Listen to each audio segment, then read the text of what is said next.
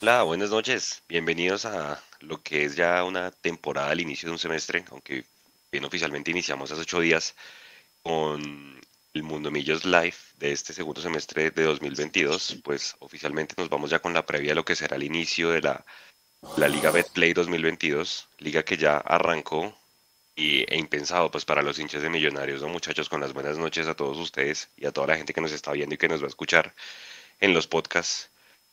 Asistencia y gol del Caballo Márquez. Una tremenda jugada que se hizo. Asistencia y gol de Harrison Mojica. Diego Abadía debutó con gol en el, en el, en el entrenamiento de Fortaleza. Iron del Valle hizo gol con Once Caldas. Carlos Ramírez hizo gol con el, con el Pereira. Yo no recuerdo una, una fecha con tanto ex millonarios haciendo gol, muchachos. Con las buenas noches, Edu. Hola, Juanse. Y no sé si mencionó también eh, lo que usted mismo puso en Twitter a Harrison Mojica, ¿no? Sí, con asistencia también con Alianza. Eh, hola, Juanse, y a todos los compañeros y toda la gente que se conecta ahora y que se conecta después. Eh, lo que pasa es que pareciera que, que, yo leía el Twitter hace un rato y me divertía mucho. La gente empezaba a decir, Dios nos odia, el Dios del fútbol odia a millonarios. Eh, así que lo que pasa es que yo sí creo definitivamente que hay jugadores a los que les pesa un poco la camiseta de Millonarios, eso es cierto. Y de pronto cuando llegan a otros equipos o a terreno conocido como el caso del caballo, pues hermano, su cabeza se libera un poco y seguramente la confianza para jugar se suelta y, y ya. Y, listo. Eh, nosotros como medio partidario lo hemos hecho siempre, cubrimos la actividad de los ex millos desde siempre. Eh, entonces pues lo seguiremos haciendo y lo seguiremos mirando. Eh, pero sí, lástima que esos niveles que están mostrando, por lo menos hoy hay que ver si eso es sostenible en, el campeonato, eh, no se tuvieron acá, ¿no? Entonces, nosotros ya tenemos que pensar que nos vamos a la guerra con lo que hay.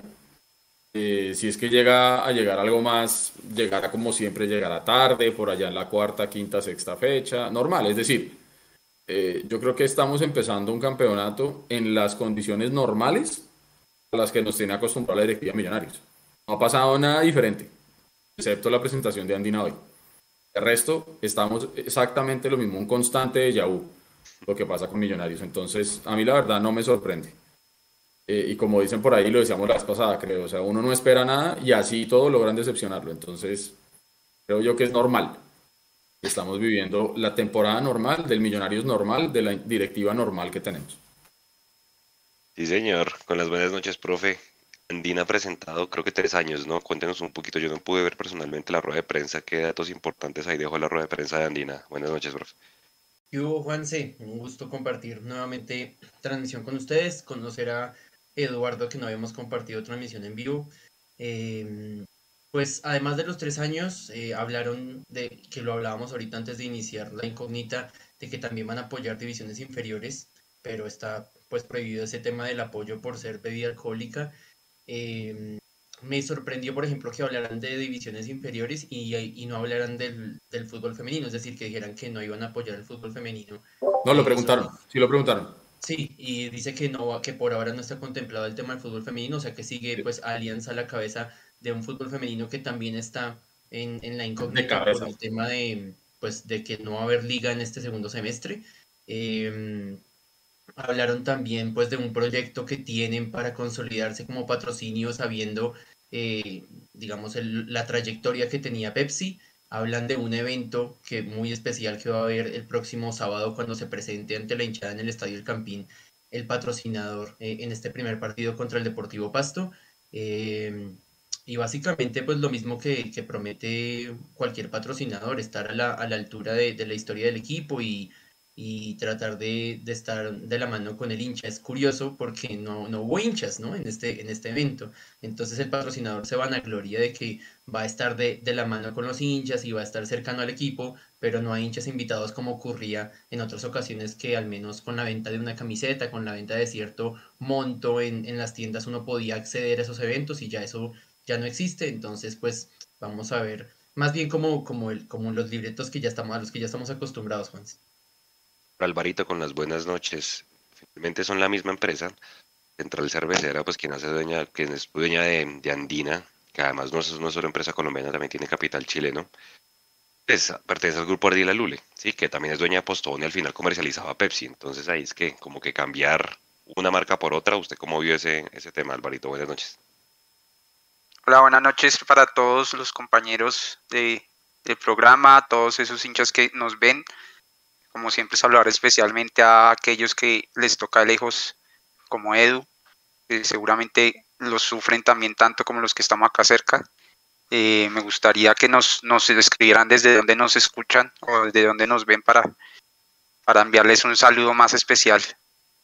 Eh, pues digamos que a nivel, a nivel empresarial son empresas distintas.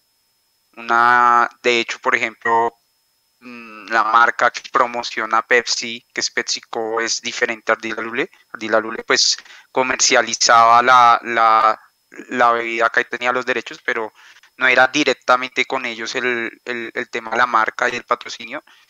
Es inclusive tal vez un... Sí. ¿Era compostón? No, no, no, no. E incluso, y ahorita de hecho inclusive es un poco más directo tal vez porque eh, Central Cervecera sí tiene capital directo de Ardila Lule, la mitad, la otra mitad corresponde a una empresa chilena. Entonces pues comercialmente sí es un poco diferente o comercialmente no, digamos empresarialmente es un poco diferente ahí la relación, pero en ese sentido la verdad yo no le pongo mucho morbo, porque uno, realmente el más beneficiado con un negocio de estos es casi es, azul y blanco que, que la propia central cervecera, porque finalmente Central Cervecera está invirtiendo en una publicidad que no le va a, dar directamente un ingreso, tiene que esperar a ver si el, promocionar su marca le va a redundar en tener más ingresos producto de la venta de servicios, de qué pena de cerveza. Mientras que a Azul y Blanco sí le entró un dinero directo a sus arcas que pues usarán en capital de trabajo y todas esas cosas que en teoría ellos lo usan. Entonces, eh, eso por un lado. Y por otro lado, pues al fin y al cabo, eh, lo que busca eh, Central Cervecera es posicionar su marca. Y pues eso lo hacen, lo pueden hacer a través de, un equipo que, pues es el que de los que más genera rating, de los que más noticias generan, de lo que, los que hacen que más suene por todo lado, mm, de los que más lleva gente al estadio, entonces pues ese, es el beneficio, entonces pues esa es la situación, yo no le veo mucho morbo la verdad que esté tras Ardila Lule. Y espero eso sí que haya sido, eh, haya sido escogida una porque es la que mejor ofertó en dinero directo para, para, para, el equipo. Y dos porque haya presentado un muy buen plan de que permita beneficios para el hincha y que permita pues, tener acercamiento de la gente al estadio, ¿no? Que fue una labor en la que Pepsi creo que la rompió en un principio con el tema de las tapas y, y todo ese tema. Creo que mucha gente logró ir al estadio por primera vez en esa época y que bueno, y pues esa, eso se perdió, ¿no? Eh, y qué bueno sería que se retomara ese tipo de cosas para acercar a la gente al estadio un poco. Señor, oiga, eh, y ya para ir entrando en materia, eh, pues tantos temas que tenemos para hoy con las buenas noches, Julián, que ya entró también acá. Muchachos, nos toca arrancar con el Pasto, un equipo que terminó viejo Edu en la posición 16 estaba acostumbrado a todos los semestres traer nueve, sacar ocho y así sucesivamente. Este semestre como que no ha sonado mucho. Creo que la única baja importante fue la Luis Payares, que ahorita lo veo de titular con el Patriotas Payares. Yo creo que es de esos jugadores que va a completar récord en el FPC. Ha vestido una cantidad de camisetas importantes de defensor central. El resto del pasto conserva, muchachos, la misma, la misma base con la que terminó 16 en el, el semestre pasado. Y no viendo, viejo Edu, pues la nómina del pasto no que otro jugador importante, pero en teoría sobre el papel millonario tiene que empezar con el pie derecho, ¿no? Tiene dos partidos de local, recuerden que el todos contra todos pasado lo empezamos dos fechas seguidas con visitante, uno en Pasto y otro en Bucaramanga, es el mismo calendario, pero ahora comenzaremos de local. Dejo Edu, opiniones del Deportivo Pasto, que es nuestro rival del sábado. Entonces, si bien, si bien lo entiendo, eh, Dubier se quedó. Se queda Dubier, sí señor, ocho goles hizo el semestre pasado. Entonces es un jugador importante y que el Campín no va a ser ajeno para él. Eh, Millonarios tiene que salir a, a, matar un poquitico eso que, que nos complicó en los cuadrangulares, que lo dijo el mismo Ginás ahora en la rueda de prensa de la presentación de la cervecería Nueva Andina. Eh, y es que Millonarios tiene que volver a hacer respetar su condición de local. Eh, Ginás fue muy claro y dijo que el, cuadrangular se complicó por no haberle podido ganar ni a Nacional ni a Junior, rivales directos en Bogotá. em, Millonarios tiene que empezar sumando ya 6. Punto, sencillo. O sea, mi análisis no va a ir más allá de eso. Eh, yo este semestre voy a tratar de ser muy pragmático. Eh, yo seguiré alentando al equipo hasta el final porque finalmente los colores, el escudo y esta pasión trasciende cualquier tipo de directiva nefasta que uno pueda llegar a tener. Eh, yo comparo siempre la relación de millonarios con la relación que uno puede tener o con la pareja o con la familia o con los mejores amigos, si es que uno puede agarrarse, eh, pero pues uno siempre los va a querer. Eh, yo en este momento siento que tengo una relación con millonarios de desilusión, pero por la parte directiva, por la parte deportiva siempre voy a querer que al equipo le vaya bien. Y si metemos un gol y ganamos, lo voy a celebrar eh, mi posición con el tema de mi abono, por más que hoy en día yo esté por fuera, yo muchas veces tuve el abono sin poder ir y estando por fuera. Así todo lo pagaba. El semestre yo ya tomé una decisión. Yo creo que Millonarios tiene que empezar eh, pegando duro y tiene que sumar día 6. Así de sencillo. El tema es que eso es una... Es que hermano, yo me siento ya como lloviendo sobre mojado, porque es que decir que tenemos que ganar todos los partidos, que tenemos que terminar primero, que por el punto invisible que fue ratificado y que, que va a ser como el, ítem de desempate, continúa siendo el ítem de desempate para los cuadrangulares, entonces va a ser la misma hora del, del semestre pasado, ¿no? Tenemos que ganar todo, tenemos que ser primero, tenemos que asegurar el punto invisible. Ya todo eso lo hizo Millonarios el semestre pasado y no lo logramos. Entonces, ojalá se pueda nuevamente, pero que terminemos con un final feliz y, siendo campeones, pero para mí, hoy, hoy, sin haber visto jugar a Millonarios, que tampoco creo que es que vaya a cambiar mucho. Hoy para mí Millonarios está para entrar a los 8 y ver si se enchimba y se encuentra con algo más. Yo no veo hoy, hoy, hoy algo diferente. Profe, eh, otros jugadores importantes del Deportivo Pasto, Gilberto Arcatraz García, este man es, y nada, mejor dicho, este man sigue y sigue jugando, yo, ya lo llevaba retirado, es el lateral derecho, es de los de más experiencia en este equipo. Un jugador muy bueno, un argentino que se llama Mariano Vázquez, él ya jugó con el Pasto en ese Pasto que fue finalista, que de hecho nos gana pues el cuadrangular, seis asistencias, tipo que genera bastantes, de hecho le puso varios goles a Dubir. Tiene otro volante de marca bueno, que es tipo de Daniel Giraldo, tipo Larribas, que se llama Camilo Ayala eh, de resto yo no veo nada más en el pasto y como decía en el papel pues hay que ganar hermano. El pasto lleva un montón de tiempo sin ganar en Bogotá y ahí la pregunta es para usted, arrancar con la misma nómina que ganó en, en Daytona o poner a Andrés Gómez en lugar de Edgar Guerra. Pues mire que yo también me siento me siento como tan tan escéptico y tan como dice Eduardo tan pragmático que el partido de Daytona ni siquiera lo vi. Yo como que estoy, estoy como a lo que vamos. O sea, este partido de contra el América no nos da, bueno, obviamente imagino que le tuvo que dejar algo de, de réditos, algo de plata, pero este partido no nos da puntos, no nos acerca a cuadrangular, a clasificar a cuadrangular.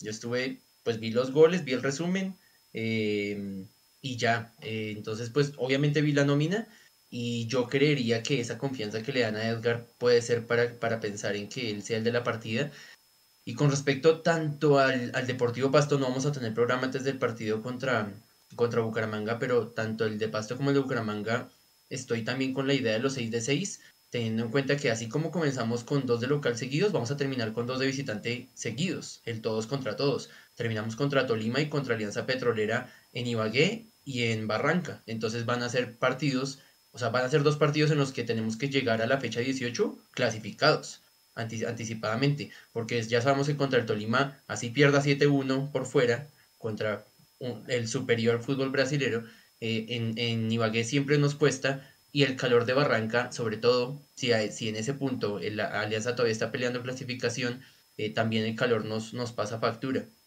Entonces creo que hay, que hay que aprovechar todo lo que esté de local.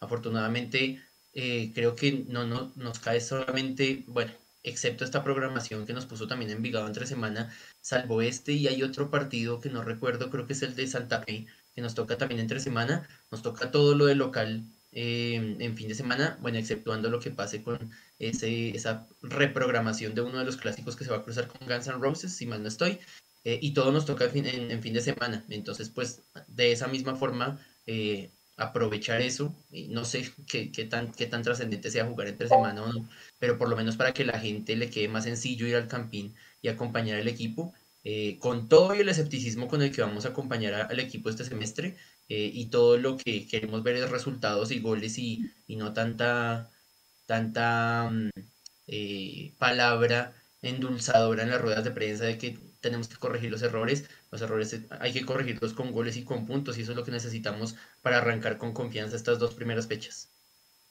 Se me echó antes de darle la palabra a Alvarito y Julián, que Mecho está en este momento en el lanzamiento hay un rumor de que van a pedir permiso de vender Andina Light en el Campín.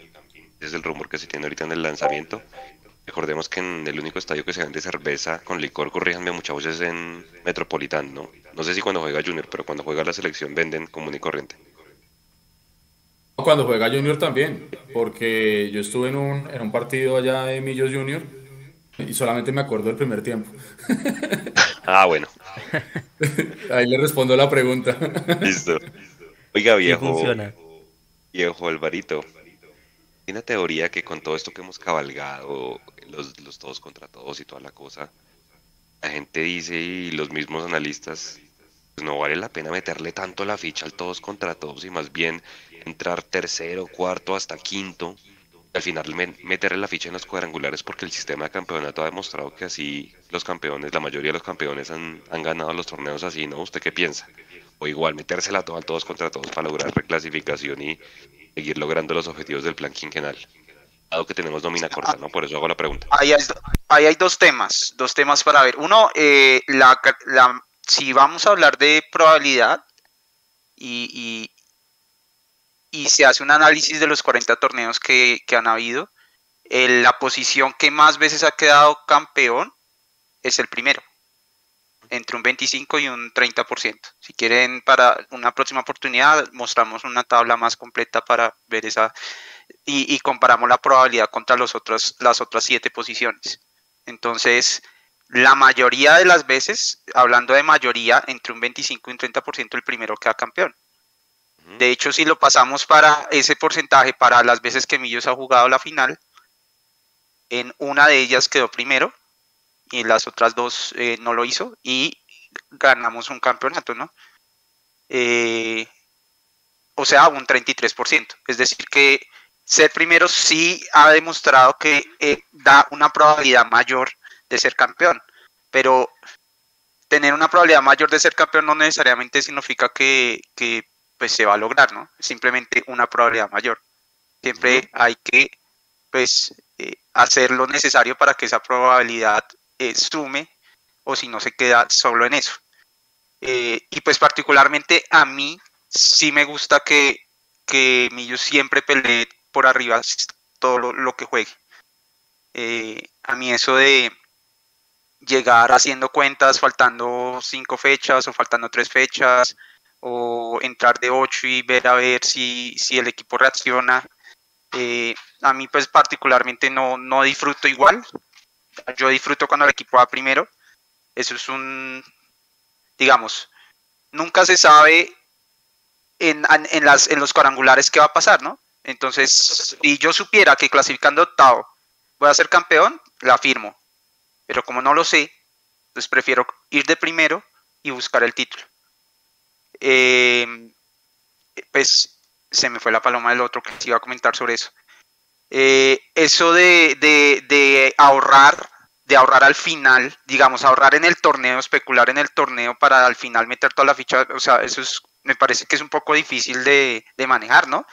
Porque como, digamos, ¿cómo sé o qué esfuerzo debo dejar de hacer para que al final ese esfuerzo me sume para llegar a la final o, o ganar el título? O sea, es una especulación ahí medio extraña. Y al final siempre llegará, llegar al título siempre va a ser, de cierta manera, en los últimos dos partidos va a haber algo de azar ahí. Porque miren lo que le pasó al Tolima. Tenían una jugada para dejar el partido resuelto y terminó fue en, en, un penal errado con una expulsión. O sea, un solo jugador, diría yo, prácticamente se tiró el trabajo del Tolima de todo el semestre.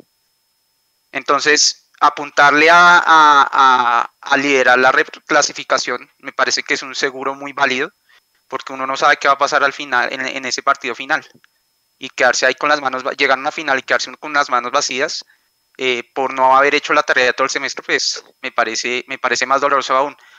aún. Y así le pasó, por ejemplo, me acuerdo mucho a, en la final contra Santa Fe, ¿no? El que ganaba quedaba con título y Copa Libertadores, el que perdía quedaba sin nada. Y pues ya afortunadamente la ganamos nosotros. Entonces creo que la tarea hay que hacerla completa y creo que la historia y la hinchada lo, lo merecen así, ¿no? disfrutar un torneo siendo primeros y llegar a las finales y, salir campeón. Creo que, el, ¿por qué no aspirar a ese combo? Creo que, es lo mínimo que merecemos después de tanto, tanto, tanto que hace la hinchada por este equipo. No, yo sí difiero, Alvarito. Yo, yo, creo que, eh, lo que lo que merece esta hinchada es ser campeón. Y, y, lo que necesitamos es ser campeón. Si usted me dice, si yo pudiera firmar hoy que Millonarios entrando cuarto es campeón, entre cuarto. Claro, que la mística que tanto dice Macalister que recuperamos, que el ADN de Millonarios, que la misma hinchada lo que llevamos y lo que exigimos al equipo sea primero, es verdad. Pero eh, que el equipo sea primero siendo campeón al final de eso. Claro, pero es que si usted, usted lo dice, eh, yo creo que todos lo firmamos.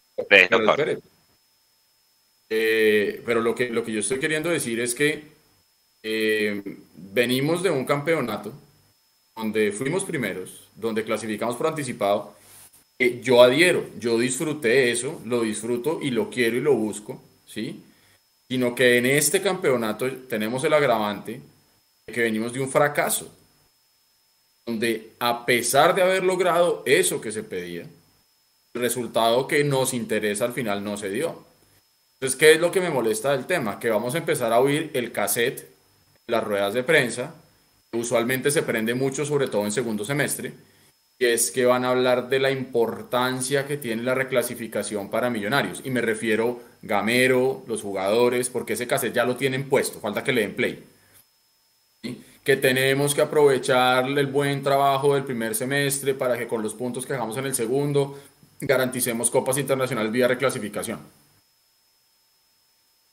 A lo que yo voy es, hoy, por lo menos para mí, ojo, y no estoy pretendiendo convencer a nadie de nada. Convencer a mi señora me basta y me sobra. Eh, sí, lo que estoy queriendo decir es que Millonarios para mí tiene que salir a ser campeón. Ah, que si le alcanza con lo que tiene o no, eso es otro tema.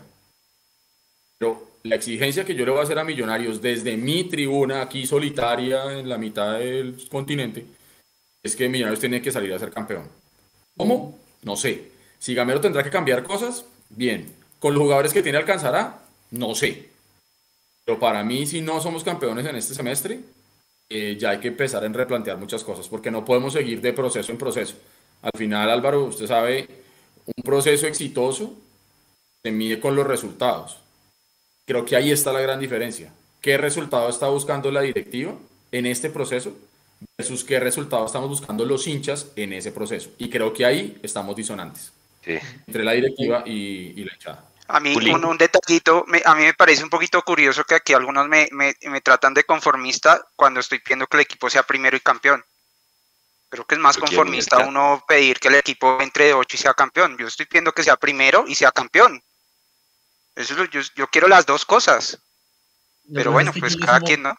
Yo le sumo y Espéreme, Alberto, yo le precisamente a lo que se dice de la posición, que a Millonarios no le sirvió de nada ser primero, de tanto que hablamos de ser primero para el punto invisible, y no le sirvió de nada porque no pudo eh, sacar la casta ni siquiera. Le sirvió para ser tercero en el cuadrangular. Dos partidos de local en, en, cuadrangular, por un lado. Pero, pero eso fue la circunstancia que se dio esta vez, porque en, el, en, la, en la 14 no sirvió para ir a la final.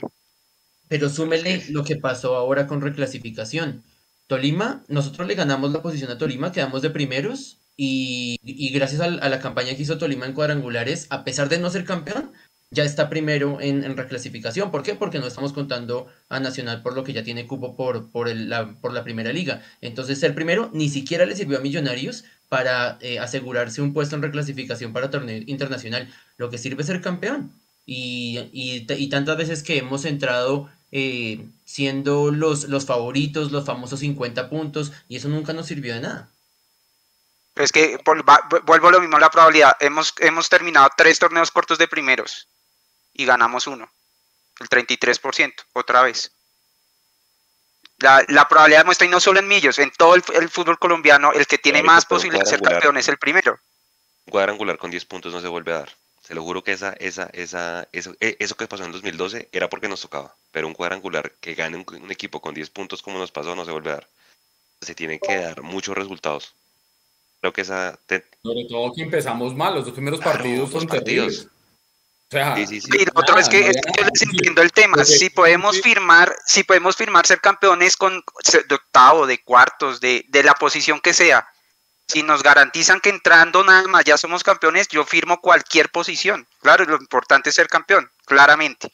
Pero es que no vamos a saber eso sino hasta cuando juguemos los cuadrangulares. En la primera fase lo tenemos que quedar entre 1 y 8. Yo prefiero quedar de 1. Yo prefiero quedar de 1. Si estamos jugando de pronto, si estamos jugando un torneo en paralelo, por ejemplo, que juguemos la Copa, la Copa, la final de Copa, y eso significa que toque de pronto eh, guardar nómina eh, para, para, ir por ese título y eh, arriesgar un el primer lugar en liga, prefiero, o sea, ahí sí, pues lo importante es ser campeón, arriesguemos un poquito en liga, si vamos bien, y vamos por el título en Copa. Eso sería otra, una circunstancia diferente. Pero en esta primera fase, como no sé qué va a pasar en la siguiente, si, hay que quedar entre 1 y 8, yo prefiero quedar de 1, siempre. es que eso no se discute, eso no se discute, digamos que en eso estamos en la misma onda. Lo que yo quiero, lo que yo quiero plantear es que las victorias morales de las que estamos mamados todos, o por lo menos yo, ¿sí?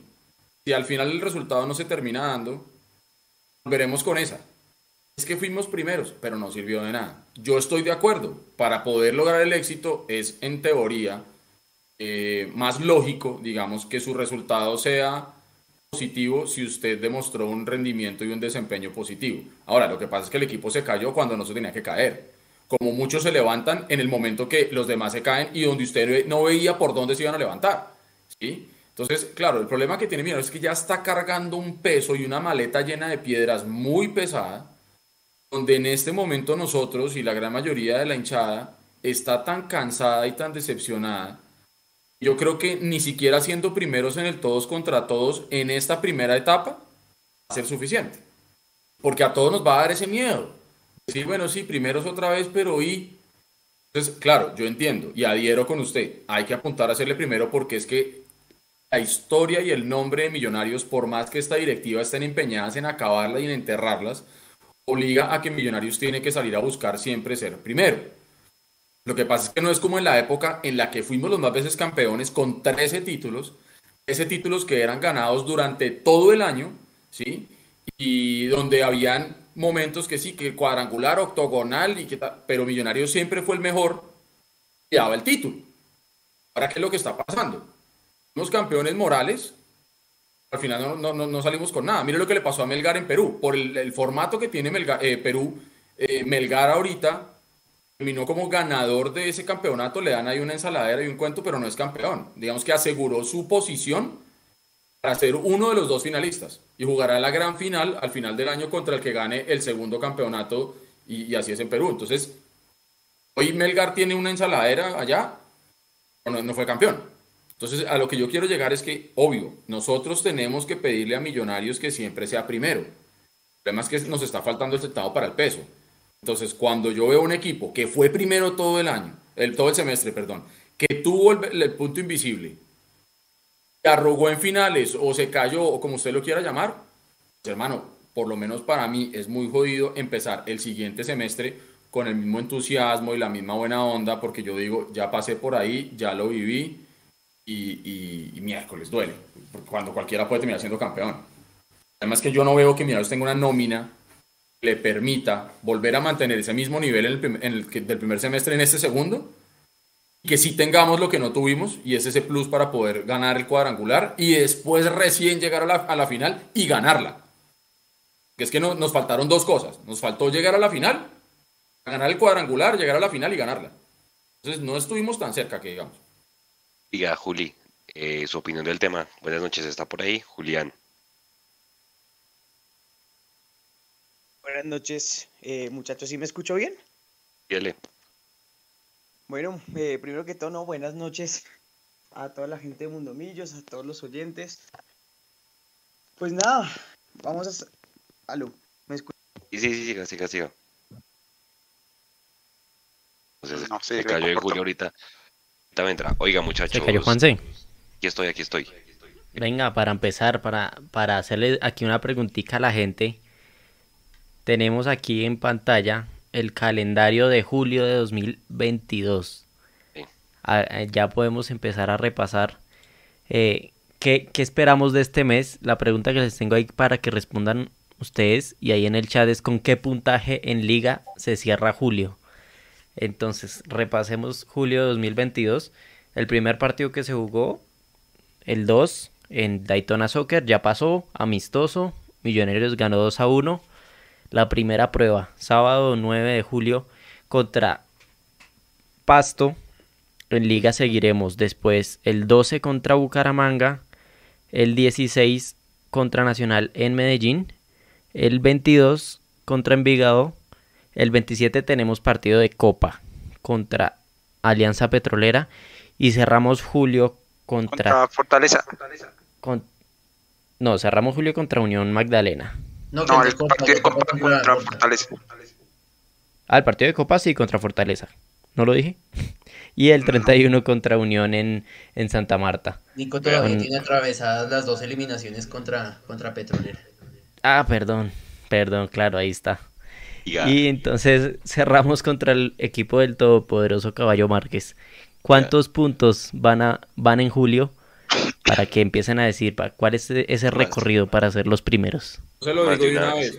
Por liga, 10 puntos, pero espera, entonces hagámoslo, hagámoslo detallado porque para invitar a la gente nosotros lanzamos antier una polla todos los semestres lanzamos una polla para que la gente participe y gane camisetas, merchandising de Mundo Millos y sobre todo para que la tiene los resultados. Las anteriores pollas las hemos hecho con todo el FPC. En esta ocasión solo la vamos a hacer con los partidos de millonarios. Entonces aprovecha porque también nosotros tenemos que meter la polla ranco rival por rival para que al, inicio de cada mes hagamos el ejercicio dependiendo de cómo venga el equipo. Como vamos a arrancar un segundo semestre, arranco por usted, eh, Edu, contra Pasto este sábado. ¿Gana Millonarios? Toca ganar a Millonarios. Eh, profe. Ahora sí, Juanse. Eh, Alvarito. Eh, ganó, ganamos. O sea, no, no espero otra cosa. ¿Ganamos? Sí, sí, claramente vamos a ganar, sí. Espero que ganemos. Es lo mínimo. Respetando al rival, ¿no? No es, no, no, no, no es por decir que es fácil. no le meta milonga, maestro. Alvarito, somos millonarios, o sea, es el pasto. No, no, no, porque es que se puede sonar a que no, es eso, eso es justamente lo que no, lo que yo no, no, pues en el fútbol cualquiera gana y cualquiera pierde, eso no, eso en, el, fútbol hay tres resultados, ganas, empatas o pierdes y puede pasar en cualquier momento. Pero para mí ganamos, para mí ganamos por, muchas circunstancias que tenemos en ventaja. Y el perdón del respeto que, el perdón del respeto que lo tenga Boca, que está eliminado, pero no, nos vamos a ganar, viejo. Diga, eh, Edu, Bucaramanga también. También, ganamos. Bien. Sí, ganamos. Fe, todos. Sí, listo. Sí, para mí también ganamos. Nacional Medellín. Vemos. Demos, Álvaro. Yo me la voy a jugar con. Ganamos. Eh, profe. Empatamos. Bien. Empatamos. Vigado en, en Bogotá. Ganamos. Eh, Alvarito igual, ¿ganamos? Ganamos. Ganamos. Ganamos. Eh, Julián. Ganamos.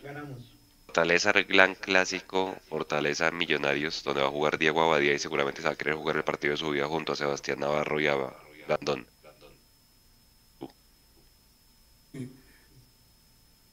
La va a jugar, empatamos. ¿En el Campín? Sí. Se le olvide que Fortaleza sacó al Cali por más que el Cali ha estado en la B. No ganamos. Y Abadía nos va a meter gol. No, Edu, pero ¿qué está pasando? Mi profe, ¿qué dice con Fortaleza? Ganamos, en Bogotá ganamos, eh, o sea, en el Campín. Álvaro. Ganamos. Bien. Ganamos y goleamos, viejo.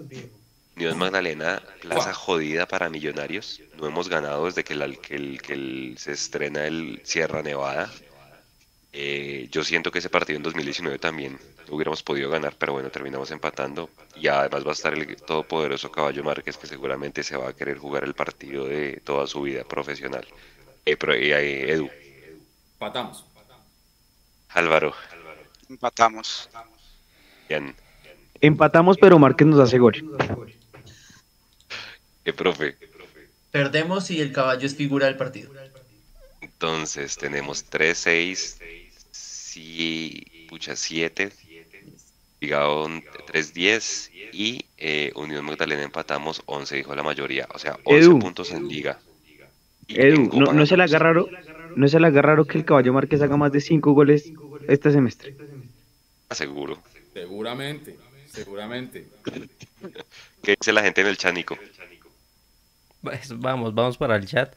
Tenemos varias respuestas de los puntos. Andrés Mora, 12 puntos ganando solo los de casa. Mínimo 7, puntos y pasamos a, semis en Copa, dice Cevitas. 7 puntos sin tocar la Copa Colombia. El caballo nos, nos hará gol, hagan sus apuestas. 7 puntos, dice Edwin Azul. Monstruos del Cine dice 2 en Liga, 3 en Copa. Perdemos con Unión con 3 goles del caballo. Sergio Andrés Marino, 13 puntos y ganará Forta. Cevitas dice 10 puntos y pasamos a semis. 13 puntos, yo creo que 8. esos son los palpitos aquí en el, en el chat. Y Juan, si usted que lo nombraba hace un segundo, eh, entonces tenemos para que vayan y participen en, la polla. Así se ve el, el sistema donde ustedes pueden poner los resultados y les va a dar un puntaje por, dependiendo lo cerca que haya sido su, su marcador al resultado final. Claramente si le pegan eh, redondito al resultado pues tienen el máximo de puntos. Ahí entrando en la página van a poder eh, ver todas las, las, reglas. Les voy a dejar en el chat en vivo el link de inscripción para que se inscriban. La, la imagen Nico, oiga Edu, el papel, ganar todo lo de local y estamos al otro lado, ¿no?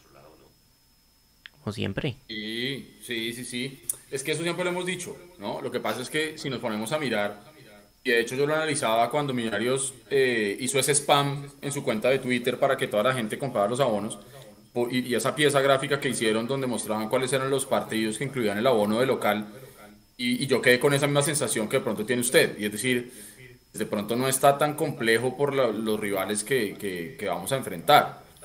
Eh, pero acuérdese, Juanse, que a veces el que termina siendo el, propio enemigo de Millonarios es Millonarios mismo. Entonces ahí va a estar el tema. Si Millonarios hace la tarea y gana todos los partidos de local, eh, está del otro lado. Pero lo menos a lo que nos tiene acostumbrado el Gamero es que va a salir a, buscar los, los partidos eh, jugando acá o jugando afuera. Entonces, habrá que ver. Pero si Millonarios es, coherente y es lógico, tendría que ganar todo lo de local, pero 100% de efectividad en casa, eh, no sé, no sé si eso lo pueda lograr eh, Millonarios. La verdad creo que es, un, es, apuntarle a una perfección que creo yo que en el fútbol no, no es muy fácil de encontrar. 8.600, señor. Aquí en el chat preguntan que si toca pagar para participar en la polla, no. Es, Nada, nada, es gratis. Vayan y participen y la idea es que se diviertan y, al final a los ganadores eh, algún premio les vamos a hacer llegar. Claro que sí, al último ganador se llevó una camiseta eh, de, millonarios. Entonces en este semestre vamos a ver qué más les podemos regalar. Así que inscríbanse y participen. Ahí en el chat tienen el link, se los voy a volver a dejar. Es totalmente gratis, es un espacio más que abrimos para que compartamos entre comunidad. Hay como 500 personas ya registradas desde ayer, entonces para que se animen. Cachos, hay una pregunta en el chat de, de, Carolina, quien le manda un gran saludo. Le dice, Nico, ¿cuándo publican el calendario de julio? Ah. Ya está publicado, en nuestras redes ya está publicado el calendario de julio. El que estamos viendo en pantalla hace un rato ya está publicado. Imagino Lo que pueden buscar en... Carolina, sí. Ahí está, ahí otra vez está en pantalla si quiere para que le tome pantallazo y le ahorro la, la búsqueda. Ahí está en pantalla. Ya, profe, 8000, espere que me dieron el dato, 8654 abonos vendidos a corte como de las 6 de la tarde. ¿Cuántos cree que vamos a vender? Y si se esperaba que esta altura llevábamos esa cantidad. Yo le pegaba por ahí unos 8000, pero bueno, fíjese que la gente sigue creyendo. ¿Cuántos, cuántos? El equipo, 8654. Pues yo esperaba menos, la verdad. Yo esperaba que cerráramos el sábado rozando los 8000, apenas. Eh, faltando dos días y, con tan poquito tiempo además que dieron para la venta de los abonos que salió el mismo día del, partido contra América, eh, pues es un número, digamos que el que todos esperamos, los mismos de siempre, ¿no? Rozando los, los 9000, entre 8000 y 9000, los mismos de siempre. Eh, y yo creo que en estos dos días es muy posible que, que, que rondemos esa, esa, ese número de los 9000, teniendo en cuenta que el tema de las boleterías eh, virtuales facilita que la gente se abone a última hora. Hay que decir a propósito de eso que sigue habiendo mucho problema con tu boleta y el hincha que no entre a adquirir su abono con el link directamente que comparte Millonarios en redes sociales, sino que se meta por su cuenta de tu boleta a intentar abonarse, tu boleta siempre le saca un error, el mismo error del semestre pasado, el mismo error que no corrigen. Es para que la gente lo tenga en cuenta. Eh, y bueno, a Millonarios como que poco le importan los, los problemas que seguimos teniendo con tu boleta. Paritos, ¿esperaba ese número de abonos vendidos? ¿Con cuántos finalizamos? Mute. O yo no lo escucho. ¿Se lo escuchan? Mute, está mute. Ahí ya, qué pena. Eh, entre 8.000 y 10.000 la verdad es creo que es el histórico más o menos de abonos promedio. Eh, y pues creo que era el número número número normal. Eh, se arman muchas polémicas con ese tema, la verdad que sinceramente no, no veo no veo el porqué. Eh, y pues cada quien, creo que aquí, no, no creo que aquí ninguno ha promocionado ni abonarse ni no abonarse, sino básicamente pues que cada quien decida cómo quiere vivir esta etapa. Eh, si la quiere vivir abonándose, si la quiere vivir no abonándose, pues cada quien es libre y, creo que lo importante es, siempre lo he dicho, es que logremos respetar la decisión de cada cual y logremos entender que las personas que tienen el equipo eh, que tienen el poder de decidir, que tienen el poder de mejorar, de dar ese salto adelante que nos hace falta para pelear, para ser favoritos en los títulos, porque creo que eso es lo que le hace falta a este equipo. Este equipo, eh, ellos podrán decir que cuando lo cogieron era uno y que ahora es otro, y que entonces que, que bien, que pagamos todas las deudas, que eh, pagamos, no tenemos contratos por debajo de la mesa, que somos legales, que bla, bla, bla, bla, etcétera. Eh, pero hace falta ese, ese salto de calidad para realmente pelear arriba y ser favoritos. Creo que todos estamos de acuerdo que no somos favoritos para ser campeones y este equipo exige ser favorito siempre para ser campeón. Entonces, esas personas que pueden decidir, que realmente pueden hacer que eso pase, son los que están sentados en la junta directiva de, de Azul y Blanco. Los demás somos hinchas que lo vimos en el estadio, lo vimos por radio, lo vimos afuera o lo vimos por televisión y siempre queremos que el equipo sea campeón y protestamos de diferentes formas y, lo hacemos seguramente con el mismo deseo todos, con el corazón de que el equipo le vaya bien y no tenemos por qué estar ni insultando a los que no van, ni insultando a los que van, ni los que lo oyen por radio, ni los que quieren o, creen que dejando de ser hinchas básicamente porque algunos eh, dicen que no veamos televisión, no veamos los partidos, no compremos camisetas, o sea, básicamente no, no, dejar de saber de millos, cual, cualquier persona eso seguramente lo hace con el corazón, con el dolor que tiene de no ver el equipo que quieren ver. Y creo que todo es respetable, pero mientras sigamos insultándonos unos a otros, pues ahí sí como el meme que sacó, que sacó Edu hace poco Serpa y, Camacho estarán es, en sus casas tranquilos y, pensando que siguen haciendo las cosas súper bien, mientras nosotros entre hinchas nos, nos damos palo entre unos y otros. Entonces mi invitación sí es a que, pues, independientemente de la decisión que tome cada cual, eh, respetemos la forma de protesta de cada uno. Estoy seguro que todos queremos lo mismo para el equipo. Respetémonos, y tratemos de, que entre todos podamos ser esa molestia y ese, ese, esa voz al oído, esa mosca, ese zancudo al oído todas las noches de la directiva para que sepan todas las cosas que nos están haciendo bien. De acuerdo. Ah, una pregunta, no sé si tenemos el dato por ahí o, de memoria, de pronto alguien lo tiene o algo, pero ¿cuántos abonados fuimos el, semestre pasado? 13 mil. 13 mil en el todos contra todos y 27 mil no, finales. finales es otro tema. En el todos contra todos, ¿cuántos? 13 mil. mil. Bueno, man, estamos hablando en este momento que son más o menos 4.500 abonados menos. Entonces, así como dirían, eso no es un dato menor.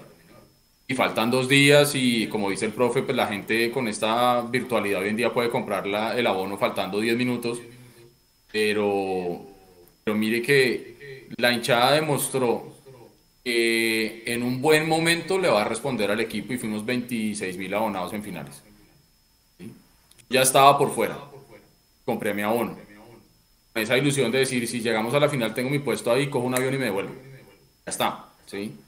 Em, Mire, son más o menos 4.400 abonados menos que hay hoy.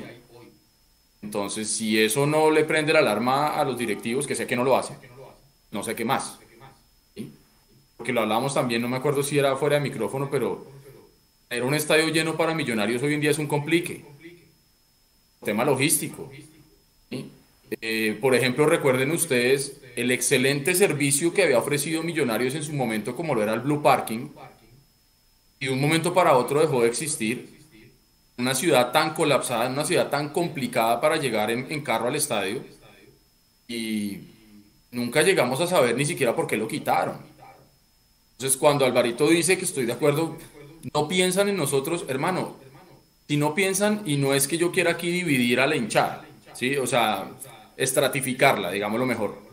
Pero si a los socios minoritarios los ningunean, ¿Qué puede esperar el hincha de a pie? Y en las asambleas, cuando estamos ahí, hermanos, sí nos abren el micrófono para decir cualquier cosa, pero las respuestas son lo mismo de siempre. Entonces, yo creo, Juanse, que vamos a estar en el orden de los 10.000, porque puede ser que en este par de días algo pase.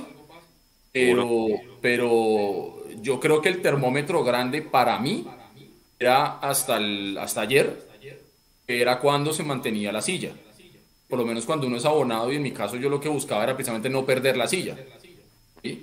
Entonces, pronto la gente, hasta ayer perdieron la silla y no sé si esa gente que perdió la silla realmente vaya a comprar el abono en lo que quedan estos dos días y, compre en otro lugar.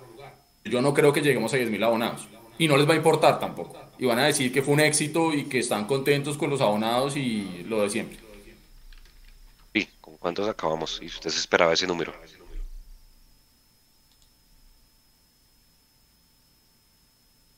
No, no está por ahí, Juli. Acá estoy, acá estoy, acá estoy. Es que me llega el retorno tarde. Creo que es por la señal. La verdad, a mí sí me sorprende un poco el tema de los abonados. Porque, no sé, en mi promedio, la verdad, no tengo los números, eh, Juanse, pero no sé, antes no nos bajábamos de los 10.000. Si no estoy mal, la verdad, no sé cuándo. Nos hemos bajado de 10.000 abonados.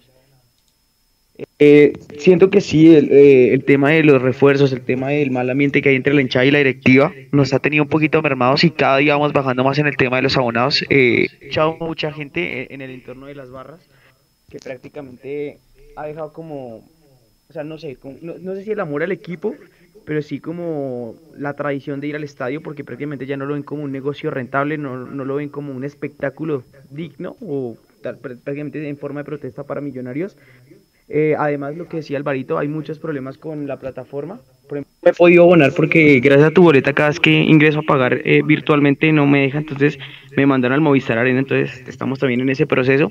Pero sí siento que la hinchada está un poquito mermada, estamos un poquito, no sé, como distantes del tema de, de los abonos. Y, y sí siento que si esto no mejora puede ser peor a medida que va pasando el tiempo, Juanse. La verdad sí es triste que ni siquiera hemos llegado a los 10.000 porque la verdad no sé, no creo que lleguemos de aquí a, a lo que sea con el pasto de los 10.000 abonados. Y siento que pues obviamente el mal manejo va matando hincha. Como ya lo había dicho, si no estoy mal creo que lo hablamos con Edu el día del partido de, de Daytona. Pues yo le mandé una foto del grupo, porfa póngala y haga zoom. Mire que se repite una tendencia súper curiosa, Alvarito, ahí en el chat de pronto, y Nico si la puede acercar para que la gente vea el segundo semestre siempre ha sido bajito. Yo no quiero decir pues que entonces que esté estemos bien. Obviamente lo que dice Edu es verdad, 4.000 abonos menos, pero vea, segundo semestre del 2019, o sea, la debacle de Pinto después de la debacle del 5 de junio, 7.800. 2018-2, después del fracaso de Copa Libertadores, vendieron 7.300. 2017-2, cuando fuimos campeones de la, de la 15, 9.400. O sea que si usted mira, encima estamos en el promedio que se han vendido en estos últimos, en el en estos últimos años. O sea, los directivos deben estar tranquilos.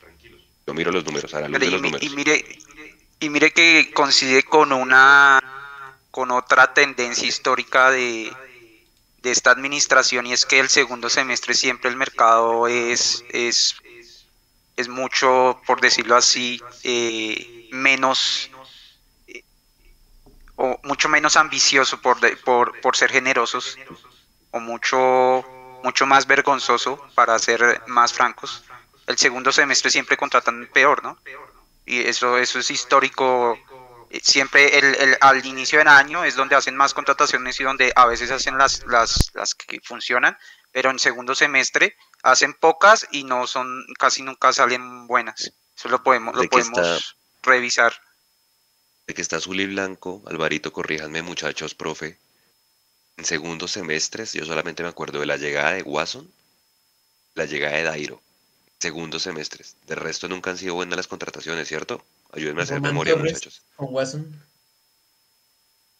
es, que es que eso era parte de, digamos, de la, de la, de esa, también de esa tendencia que había que el, el, empezábamos el año bien y el primer semestre normalmente hacíamos buen torneo y el segundo semestre se iba todo al carajo y a mitad del semestre, a mitad del segundo semestre salía el técnico y contrataban uno nuevo y empezaba otra vez el ciclo. Eso se rompió un poco con Gamero en cuanto al cambio técnico en octubre, eh, noviembre pero, pero el tema de las contrataciones sí se ha mantenido en que el, segundo, y de hecho ellos lo han dicho, ellos pues no recuerdo si lo han dicho en público, pero a mí en privado alguna vez sí me decían que el segundo semestre siempre el mercado para traer es peor, porque según ellos es más difícil hacer negocios, porque según ellos eh, hay menos movimiento, porque según ellos ya, digamos, tienen una planificación de principio de año con unos contratos que dan todo el año, entonces el espacio en segundo semestre en teoría es menor y bueno, un montón de excusas que siempre sacan para que en segundo semestre el, equipo no se refuerce eh, mejor. No, Alvarito, y además, ah, perdón, eh, Juanse, además ni siquiera hay jugador, o sea, lo que le gusta a azul y blanco, no hay casi jugador libre, entonces obviamente se hace más difícil una transferencia de club a club ahorita y pues más con la política de contratación de millonarios.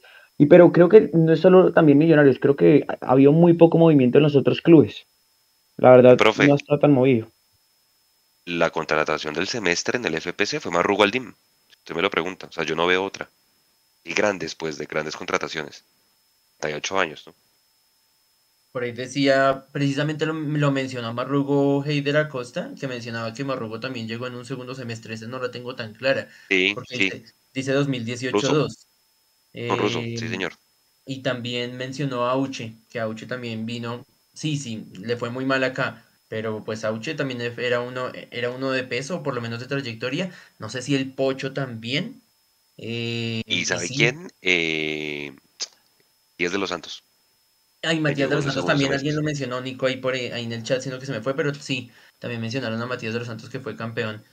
Pues lo que, lo que también es, eso afecta, afecta mucho las dos semanas de, de, para entre un torneo y otro, Juanse, que solamente tuvimos dos semanas y también es, es complicado. Y mientras los otros equipos trataban de reforzarse, mientras competían en el cuadrangular, los ocho clasificados, los otros iban tratando de arañar, pero esos ocho que están jugando cuadrangular pues quedan con mucho menos tiempo para, para sumar. Y, sin justificar, por supuesto, que la, nefasta gestión de, millonarios para atraer a alguien, porque haciendo un balance, ya con la, con la salida de Abadía, ya tenemos más salidas que llegadas. Y, los, y antes de Abadía, los que llegaron no llegaron como refuerzos, llegar, ni, o sea, como contrataciones nuevas, quiero decir, llegaron a reemplazar, a tapar huecos. Entonces llegó eh, el que tapó el hueco de, de Román, eh, llegó el que, el que tapó el hueco del Caballo Márquez, que ya se había ido. Entonces no han, en realidad no han llegado para reforzar a un equipo, sino para tapar baches. De acuerdo. Y hablando de eso, muchachos, de una vez para ya ir, ir, ir cubriendo temas, Edu, que Richard Celis había hablado de que podía salir porque Caracas lo quería mover Simplemente se queda. Hay rumor de que el Tolima preguntó por Eduardo Sosa. Eh, dejaría ir a, Sosa si se llegara una buena oferta. Millonarios al final no gana nada porque lo tiene en préstamo. Tendría que negociar pues ahí la salida. Y el hecho de que se quede Celis, ¿qué opinión le merece el tema? los dos extranjeros. Yo estoy muy en línea con lo que está diciendo ahorita el profe, hermano. O sea, si nosotros vamos a dejar ir y no vamos a traer nada, yo prefiero quedarme con lo que hay, porque es que nos hemos quejado que la nómina es corta. Una cosa es que la nómina sea corta, otra cosa es que la nómina sea de calidad, que para mí son dos temas completamente distintos. Puede tener una nómina de 35 jugadores. Si son 35 troncos, hermano, está jodido. Entonces, ¿qué es lo que pasa? Que si en este momento no podemos garantizar que si se va uno u otro jugador, vamos a traer un reemplazo, no solamente que ocupe en número, sino que sobreponga su calidad, no vamos a lograr nada. Entonces, si se van a ir y alguien mejor que ellos va a llegar, háganlo. Si no podemos garantizar que llegue alguien y que ese alguien sea mejor, que se queden, hermano. Así nos toca echarle la madre cada ocho días y así cada vez que la coja y digamos que este no sabe para dónde va y así sepamos que las benditas enredadas de, pelota de Sosa son las mismas de siempre. Pero si no podemos tener alguien que los reemplace y que los reemplace mejor que lo que están haciendo hoy, sería meterse un tiro en un pie, salir de todos en desbandada y ahí sí quedarnos con una nómina mucho más corta y, de menor calidad. Bueno, ¿Era Sosa o hay que tenerlo? Y con Celis.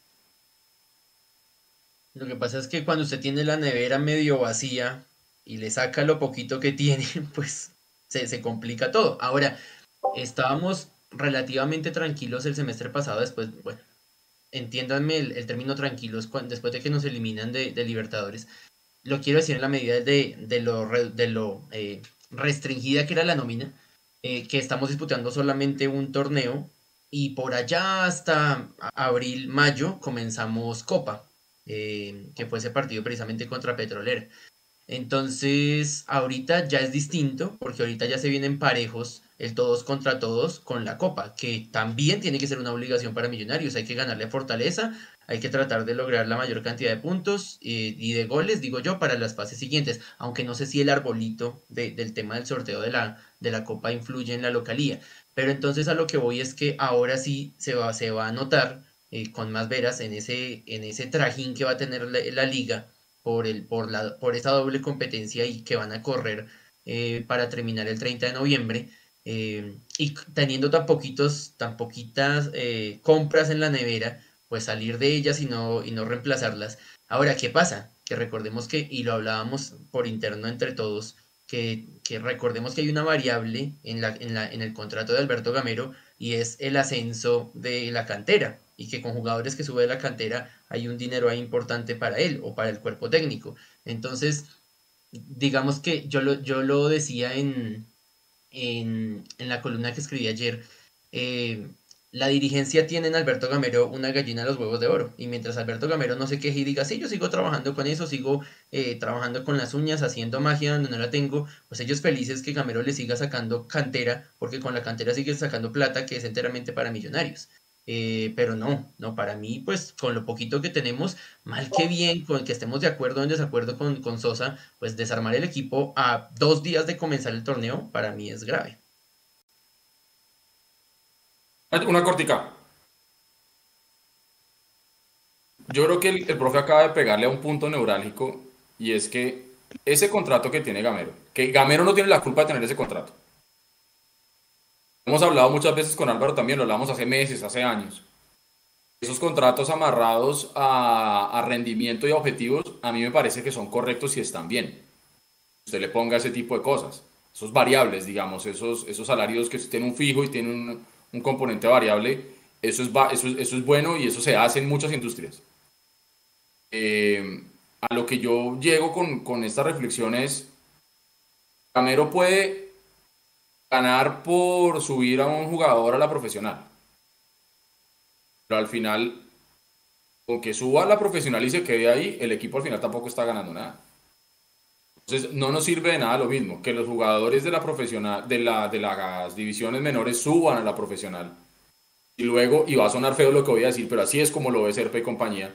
Si luego no se venden y no ganamos plata. Porque yo muchas veces critiqué a esos que decían que Millonarios se ha vuelto un Envigado estrato 6 yo siempre lo dije, Millonarios ni siquiera es un Envigado porque no vende como vende Envigado. Entonces de ahí creo que siempre hemos estado comparando mal a Millonarios. Entiendo el, trasfondo de la comparación. Pero una cosa es el contrato que pueda tener Gamero para darle promoción a estos muchachos. Eso no se puede quedar ahí. Es decir, si lo vamos a hablar desde el punto de vista del proceso del proyecto deportivo y administrativo que quiere tener Millonarios, es, ok, súbalos, pero después de subirlos, ojalá que sean campeones y que se puedan ir dejando buen billete.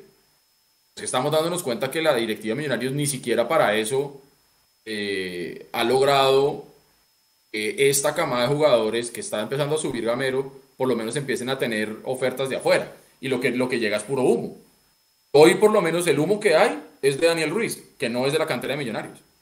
Lo de Ginás, que ya sabemos que eso, no sé si ustedes se dieron cuenta, en la, en la rueda de prensa de hoy le hacen esa pregunta a Ginás, como lo hemos hablado tantas veces con Leandro, muchas veces una imagen dice más que mil palabras. A Ginás le hacen esa pregunta, no sé si esa vaina que fue por Facebook, eso luego queda ahí en el Facebook de Millonarios para volverlo a ver, pero si Mondomillos transmitió eso, está, está ahí. Eh, los invito a que vean la cara de Macalister Silva cuando le están haciendo esa pregunta a Ginás de si Ginás se va a quedar o se va a ir o que no sé qué. La vi, ¿qué hizo? No, Macalister mirando a Ginás con esa cara de que Macalister sabe que Ginás se va a ir. Y más bien Macalister como mirando a Ginás como diciendo, bueno, a ver, weón, ¿qué va a responder? O sea, ¿qué les va a decir? Lo quiero ver. No me di cuenta. Sí, sí, sí, sí, sí, sí. Y verá. Las caras que hizo Macalister fueron bien interesantes. Con lenguaje no verbal.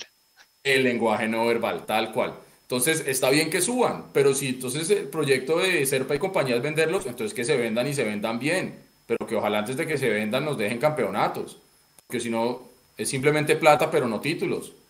Y uno de hincha busca es gloria, no plata. Es un tema bonito para hablar seguramente en el siguiente live. Oiga, Alvarito, con respecto a eso, ya para ir cerrando, vamos a empezar a ver lesiones administrativas de Daniel Ruiz en los próximos días. La oferta de Botafogo ya va en 4 millones, más variables. No sé si el mercado colombiano como está y yo con lo que vimos ayer del Tolima, pues se resiste ese tipo de ofertas, Alvarito. Eh, pues depende, si, o sea, creo que ese va a ser un indicador claro de qué tan seria va la oferta, ¿no? Si, si Daniel Ruiz está convocado contra Pasto, significa que probablemente no haya algo realmente concreto ni cercano. Pero si no está convocado contra el Pasto, probablemente es que sí hay algún tipo de cercanía. Eh, y pues a la final, digamos, a mí sí me gustaría que trataran de venderlo por un poco más. Sin embargo, 4 millones de dólares definitivamente es una, buena oferta. Eh, ahorita. el, cambio, el, cambio, más o menos, porque es que igual a lo que voy, depende mucho de lo que quieran hacer, pero a lo que voy es que eh, Edu eh, tiene un punto claro y es sí, claro, no basta solo con, subir las divisiones inferiores, tener buenos jugadores ahí, sino también hay que venderlos, venderlos bien y vender un jugador campeón vale más. Pregúntele a River Plate que vendió dos en 20 millones de dólares. Eh, entonces, después de venderlo adicional, hay que saber que en, que invertir ese dinero para traer unos jugadores que no solo potencien la nómina, sino que también tengan el potencial de también ser vendidos. Entonces, por ejemplo, convertir esos 4 millones de dólares en futuros 8 millones de dólares y después esos 8 en 16 y así sucesivamente. Entonces, mm, para mí, yo siempre lo he dicho, todos los equipos del, del mundo, se pueden hacer muy pocas excepciones, buscan vender jugadores y venden un jugador si les llega una buena oferta el tema es qué pasa después de que ese jugador se va, con quién lo reemplazan. Ya tienen, por ejemplo, eh, algo que debería ya estar, yo esperaría, eh, digamos, bajo la lógica de una administración sana de un equipo de fútbol, ya deberían tener tres o cuatro candidatos para reemplazar a, Ruiz si es que la oferta se cierra. Con tal de que se, se cerró la oferta, yo ya voy y con la plata en mano negocio el, reemplazo y lo traigo y ojalá no uno, dos jugadores de una vez el reemplazo de Ruiz y otro que nos está haciendo falta porque ya va, a haber el dinero ahí y potenciamos el equipo y buscamos que esos jugadores que siguen aquí al siguiente semestre, al siguiente torneo, al siguiente año, con uno o dos títulos encima, pueda seguir vendiendo. O sea, ese es un círculo virtuoso que debería empezar, debió haber empezado a funcionar en, azul y blanco y aún no funciona. Se quedan, se vuelve un círculo vicioso, donde cada semestre eh, mostramos cosas muy buenas, y al final no, le sacamos ni, ni provecho en títulos y poco provecho en ventas porque pues Millonario no ha hecho ni, ni, mm, yo creo que si se hace un ranking de ventas estará de quinto, sexto, séptimo en el fútbol colombiano. Ha vendido más Nacional, ha vendido más Junior, ha vendido más Tolima, ha vendido más Envigado, ha vendido más el Cali, ha vendido más el América. Ahí ya nombré seis. Eh, entonces, ese es el tema con Daniel Ruiz. Yo creo que, va a ser importante ese termómetro con Pasto para ver qué tan seria es la oferta de Botafogo y qué tan seria se lo están tomando en, azul y blanco. Y, pues lo que, lo que siempre tememos todos, ¿no? Pues capaz si lo cierran, pero ¿y, y qué va a llegar? ¿Qué va a llegar ya después? ¿Cómo lo van a reemplazar? Ese siempre ha sido o bueno, ese ha sido el principal problema en cuanto a contrataciones de, los, de la era Gamero, ¿no? Se van unos y, los que reemplazan, excepto Larry Vázquez tal vez, eh, el resto no, no, no, no, no hay buenos reemplazos. vamos a ver a Daniel Ruiz con lesiones administrativas. ¿Usted qué cree? ¿Que ese negocio ya está listo? Yo, yo la verdad pienso que no, eh, Juanse, yo la verdad sí pienso que con Daniel Ruiz se van a tratar de ahorrar un poquito este semestre, van a esperar a ver si se puede vender mejor. Quizás si se rumoree mucho de, su posible salida, a lo mejor también puede ser una estrategia de Serpa para irlo mostrando más y poder inflarlo más. Pero no, la verdad no creo que, que, Daniel Ruiz pues vaya a ser vendido ahorita en esta ventana de transferencias. Y si posiblemente se va vendido, yo sí pienso que se vendería pues por muy poco precio, ¿no? Y como decía Alvarito, es mejor esperarlo para que se pueda vender mejor. Y pues, ¿por qué no? Aspirar, no sé, a un torneo internacional, que se pueda mostrar, o sea, con millonarios en otro ámbito que no sea la liga. Además que pues obviamente eh, lo que decían también eh, sería un plus ultra de que pudiera salir campeón y por qué no, otra vez figura el torneo colombiano, no sé, mejorar el tema de los perfiles, que pueda trabajar un poco más la derecha, porque obviamente Daniel Ruiz, a pesar de que tiene mucho talento, tiene muchas falencias. Y la gracia de, de, de lo que decía también Edu, si vamos a vender, vendamos bien. Y si vamos a vender bien, pues obviamente que sea un producto de calidad para que Daniel Ruiz no sea un desecho como muchos jugadores que pues van, fracasan y vuelven a Colombia. Dice Natalia Martínez en el chat que Once Caldas con lo que va a recibir por Sinisterra llegando al Leeds ha vendido más que Millonarios. Posiblemente. Tengo una duda ahí, pero, yo tengo una duda ahí chiquita que eh, Sinisterra, salió del Once Caldas directo al Feyenoord o, o primero llegó a otro equipo el paso por otro equipo. Venga, miramos aquí el perfil, pero creo que sí tiene información. Creo que sí, fue, directo al Feyenoord, porque él está ya desde los desde que era sub-20, si no estoy mal, que esa, esa sub-20 campeona, como, no sé. Entonces sí. Pero tiene derechos de formación, o sea, no, no creo que tenga derechos del pase. Sí, si llegó directo al Feyenoord, es probable que sí tenga un porcentaje del pase. Bueno, no sé, me queda la duda. Hay que ver, hay que ver, pero creo que sí Millonarios se tiene que avisar eso. Oiga, y les voy a dejar dos preguntas ya para cerrando, muchachos. Obviamente invitarlos el fin de semana a la transmisión, sí, a los que no van a ir al estadio, pues respetable, a los que sí, también, cada quien de, protesta a su manera. Eh, eso sí, no le priven, como está eh, sondeando en redes, la posibilidad de que nos vayan. Yo creo que cada quien protesta a su manera y cada quien hace con su plata lo que quiera. Eh, nosotros estaremos pues en nuestra transmisión acostumbrada en el tercer tiempo para que estén con nosotras acompañándonos. Seguramente mañana publicaremos el, cronograma de las divisiones menores para que los que quieran y pues puedan, estar allí también acompañando a las divisiones menores, que se conecten a las transmisiones de la gente que está por fuera, mucha gente contenta porque en Daytona pues hubo la oportunidad de que se tomaran fotos de la gente con, con McAllister, con Gamero. Acuérdense que esta gente vea a su equipo una vez al año, muchachos, y obviamente uno les puede privar que no vayan y lo vean. Si uno que lo ve cada 15 días, pues, pues, es diferente, pero la gente que está por fuera del país es a otro precio. Preguntas para cerrar eh, para cada uno. La femenina finalmente no va a haber. Millonarios era uno de los pocos equipos que estaba interesado. A mí me parece una ridiculez. Mañana iniciando una Copa América. Los van a jugar, ¿no? En la selección, ¿no? Tatiana Ariza y Angie Castañeda van a jugar en esa selección, pero el, equipo o el país que organiza no va a tener liga femenina. O sea, es ridículo. Esas pobres jugadoras terminan la Copa América. La mayoría que juegan acá en Colombia no van a tener trabajo, literal, en el segundo semestre. No entienden al respecto de eso, muchachos. Y la otra pregunta es, hablamos mucho de que se tiene la relación rota hinchada de directivos. Pues me gustaría saber para ustedes qué es una buena relación hinchada en directivos, porque fíjense que el equipo actual campeón, saben cuál es para no decir el nombre, La gente está empezando a pedir la plata de los abonos de vuelta.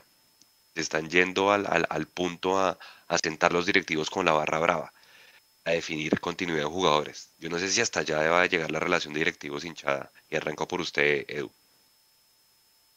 Primero, cortica y al pie con el tema de la, de la liga femenina.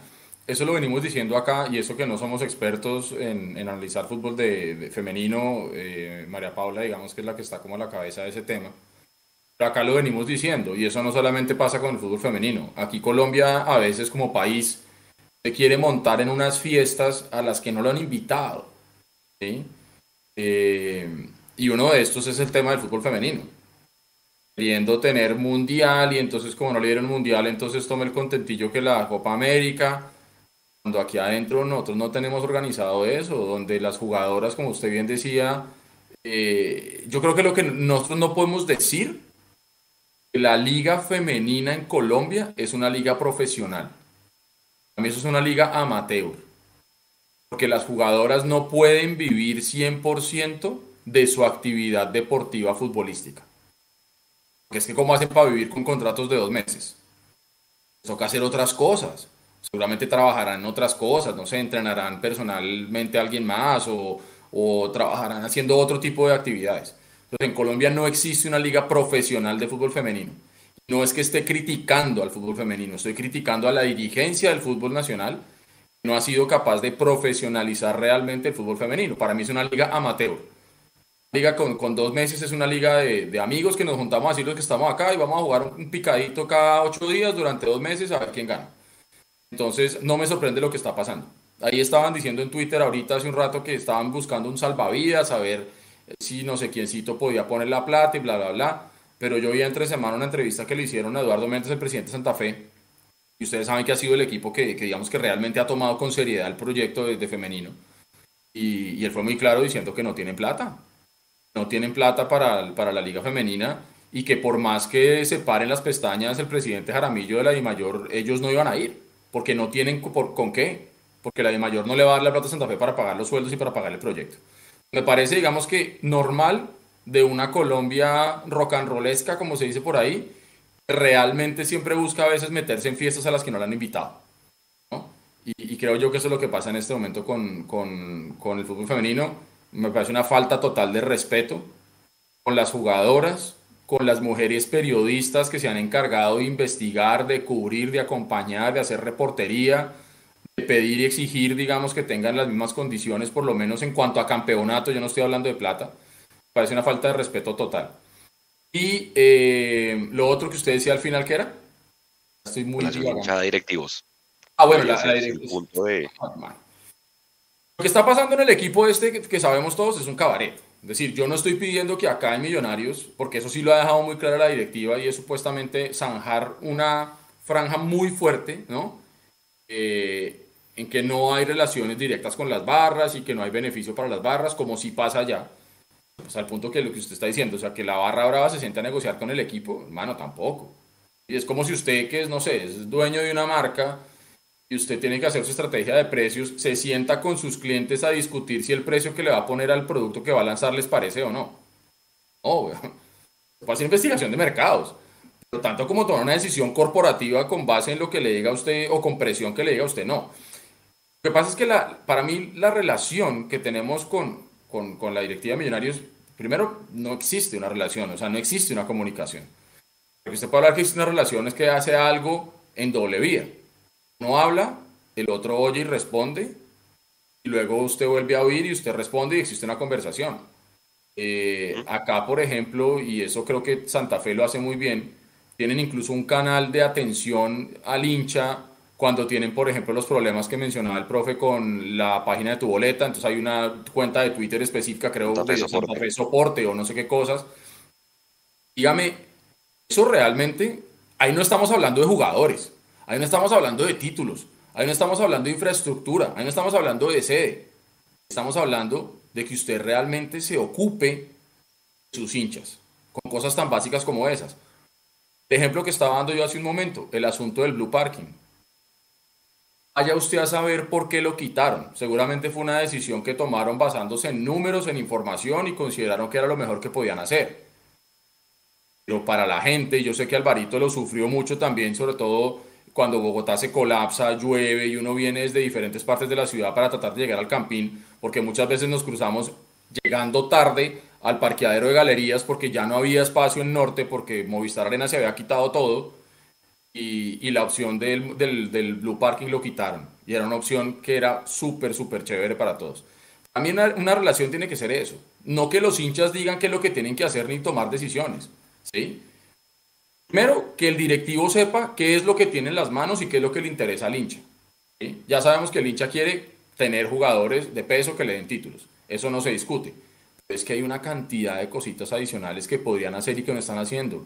Comuniquen las cosas Juan se lo ha dicho mil veces y hace un, Juan se hace un inventario en Twitter muy bueno cuando nos enteramos de las noticias de Millonarios por las fuentes externas y no por Millonarios. El caballo, el caballo jugó y nunca dijeron nada.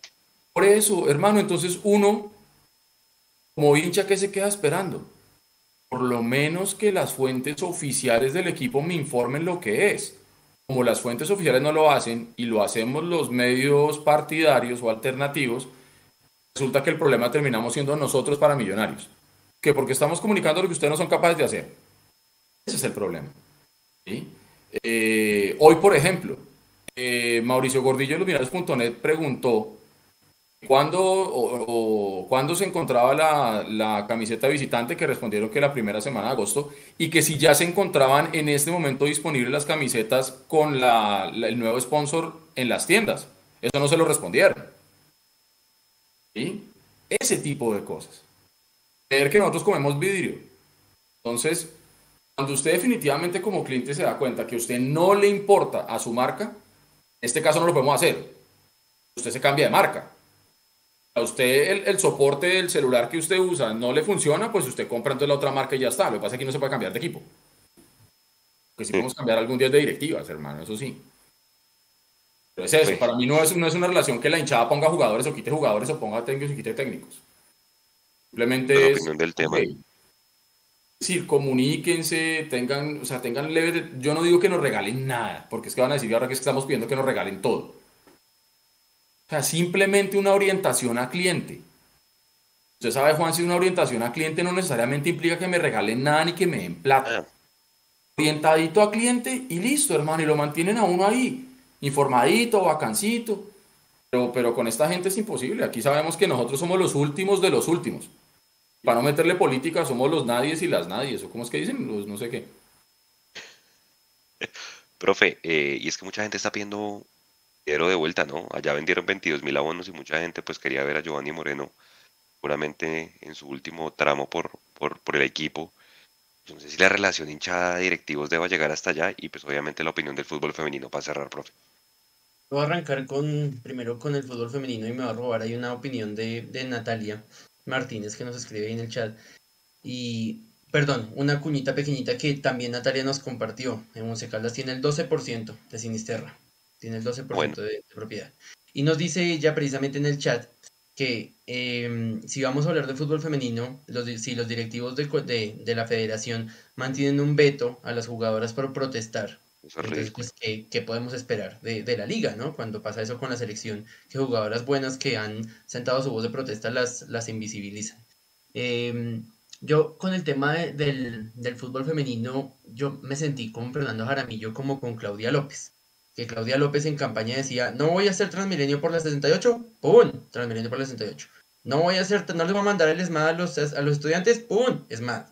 Eh, la, la, medida de los, de los motociclistas la voy a mantener solamente por, por no sé cuánto tiempo, ¡pum! Hasta diciembre.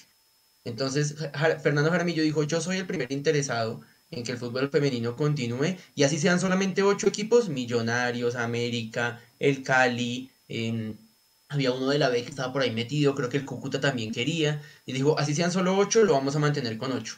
Y hoy, un día antes de la, de la, de la Copa América, dice no. Entonces, no, no, me acuerdo a quién le leí, o si fue alguno de ustedes que lo, que lo compartió hoy. Imagínense que mañana comenzara la Copa América masculina en Colombia, y hoy se decidiera que no hay liga, que no hay liga Betplay. Imagínense esa, esa locura. Pero pues eso nunca va a pasar porque es el fútbol profesional masculino. Entonces ahí habla mucho. Eh, Juan, eh, Juan, a propósito de su merced, se le olvidó mencionar a, Marjorie Sánchez, ¿no? Porque Marjorie sí va a estar con, con Selección Perú. Ah, sí, señor. pues por lo menos va está ahí convocada. Entonces sí tenemos una representante de Millos ahí en la Copa América y ojalá pues a ella le vaya muy bien en una liga en donde de pronto ella y como todas las otras, como su merced lo mencionó, eh, muchas de ellas pues van a tener que mirar en qué trabajan. precisamente creo que fue ayer o esta mañana eh, Stephanie Sarmiento, muy contenta, subió una foto con sus compañeras ahí en el entrenamiento. No sé si era un, un TBT o era una foto actual. Y unas horas después le dice no va a haber liga. Entonces, pues, ¿qué va a hacer ella? Seguramente va a buscar trabajo en un gimnasio o se va a dedicar a otras cosas. Porque, pues, esa es la, lo, el, el carácter eh, supuesto, el, entre comillas, profesional de nuestra liga. Eh, y que hasta ahora, después de cuatro, cinco torneos que llevábamos, eh, por fin se hizo una vuelta todos contra todos. Eso también habla de, lo precario y de la poca importancia que se le da a la Liga Femenina, que hasta ahora, hasta 2022, se pensó en un torneo todos contra todos. Y, para contrarrestar, porque no nos podemos quedar cortos, ahora no vamos a tener torneo ni siquiera de dos meses en el segundo semestre, torneo de principiantes en el segundo semestre. Eh, con respeto a las jugadoras, porque obviamente no es, no es con ellas el tema, sino con la dirigencia. Con el tema de la hinchada, eh, yo entiendo su, buena intención de hacer la, comparación con el equipo campeón, pero pues si, si pretendemos ser una, especie de Bacrim, pues también eso, eso también eh, está fuera de lugar, ¿no? Que nosotros seamos los que manejemos la logística, que nosotros seamos los que, los que digamos quiénes, quiénes entran y quiénes no, los que estemos en la, a las afueras del estadio pidiendo cédulas y, y pidiéndole a la gente que muestre los tatuajes a ver si son hinchas de millonarios, eso es otro cuento, ¿no? O sea, que tampoco tergiversemos eh, que, la relación, una buena relación directivos-hinchada pase por eso. Yo creo que es lo básico y creo que Eduardo lo mencionó muy bien. Eh, el tema de, una comunicación sana con el hincha, o sea, que le respondan a uno las cosas. Y, por ejemplo, lo vemos, además de los ejemplos que mencionó Eduardo, tal, vez se le, se le, olvidó uno muy básico de lesiones, hombre. O sea, ¿cómo es posible que Millonarios no diga nada de lesiones? Y solamente hasta que Mundomillos dice, el jugador Pepito Pérez eh, sufrió un, golpe eh, y seguramente será baja para los próximos dos partidos. A las dos horas, a las tres horas, a las cinco horas, al día siguiente, sacan un comunicado diciendo que, que, sufre, que el jugador tal y que evolución según recuperación según evolución, bueno, no me acuerdo cuál, cuál es el, el copia Capacidad según evolución. Eso, incapacidad según evolución, pero eso es copiar, pegar, Eduardo. Eso, es, como los comunicados del, del, presidente de Colombia que tenía en su momento, ¿no? Un template Sí, un formato ya desarrollado y le cambia los nombres, le cambia la fecha y lo, y lo envía. Aquí, por ejemplo, en Bolivia hay un ejemplo muy claro. Eh, el Bolívar de La Paz, más que tiene unos niveles de directivos que es otro tema. hoy estaban jugando un partido, se acabó y creo que a los no sé cuántos minutos ya estaban comunicando en Twitter la lesión que tenía el jugador. Entonces, no sé si es que el de cuerpo médico de acá de Bolívar es la locura que puede diagnosticar inmediatamente o que el, el cuerpo de comunicaciones toma la decisión y dice, puede ser más o menos esto lo que yo sí le siento al, equipo de comunicaciones de acá es una falta de voluntad tremenda, hermano. Porque usted con poquito puede hacer mucho. No sé si es que de pronto no les dan presupuesto, no los tienen empoderados que puedan tomar decisiones, porque puede llegar a pasar, pero con poquito usted puede hacer cositas o no, profe. eso, eso comenzó, eso comenzó, ustedes de pronto me corrigen si yo estoy equivocado, pero yo tengo entendido que eso comenzó en la era Pinto y que Jorge Luis Pinto era el que daba la orden de no informar hasta que, hasta que él no lo autorizara. No sé si eso comenzó antes eh, y si se mantuvo el tema. Ahora, también hablemos de la, de la tacañería de los directivos, y eso sí lo sabemos todos. Sale un fotógrafo de Millonarios por un problema que tiene con Jorge Luis Pinto, sale un fotógrafo, entonces dejan a otro que, que asuma ese puesto, pero que asuma dos puestos, que sea fotógrafo y que al mismo tiempo sea community manager. Porque ¿para qué vamos a gastar en, otra, en otra vaina? Pues que, si él mismo lo puede hacer, pues mejor. Y entonces él no, tiene, él no tiene autorizado a informar nada si no le dicen. Entonces, por un lado eso y por el otro, en este partido contra Pasto, eh, Gina sufre un golpe que le, le, cortan la ceja. Entonces él tiene que salir porque la herida está muy profunda y no la pueden cauterizar y faltaban 10 minutos, entonces prefirieron cambiarlo por Cuenú. Y salió. Cuando un periodista el, Mechu está en la rueda de prensa y, en la pregunta que el que tiene, si le dan la palabra, le pregunta a Alberto Gamero, ¿qué pasó con, con Ginás? ¿Cuál es la gravedad de su lesión? Entonces Alberto Gamero contesta y los directivos pareciera que dijeran, listo, me lavé las manos porque ya le preguntaron al profe Gabriel en la rueda de prensa, él ya informó, ya no tenemos que poner nada en redes sociales. Eso no se maneja así. Eso no se puede manejar así. Uno mira las redes sociales de...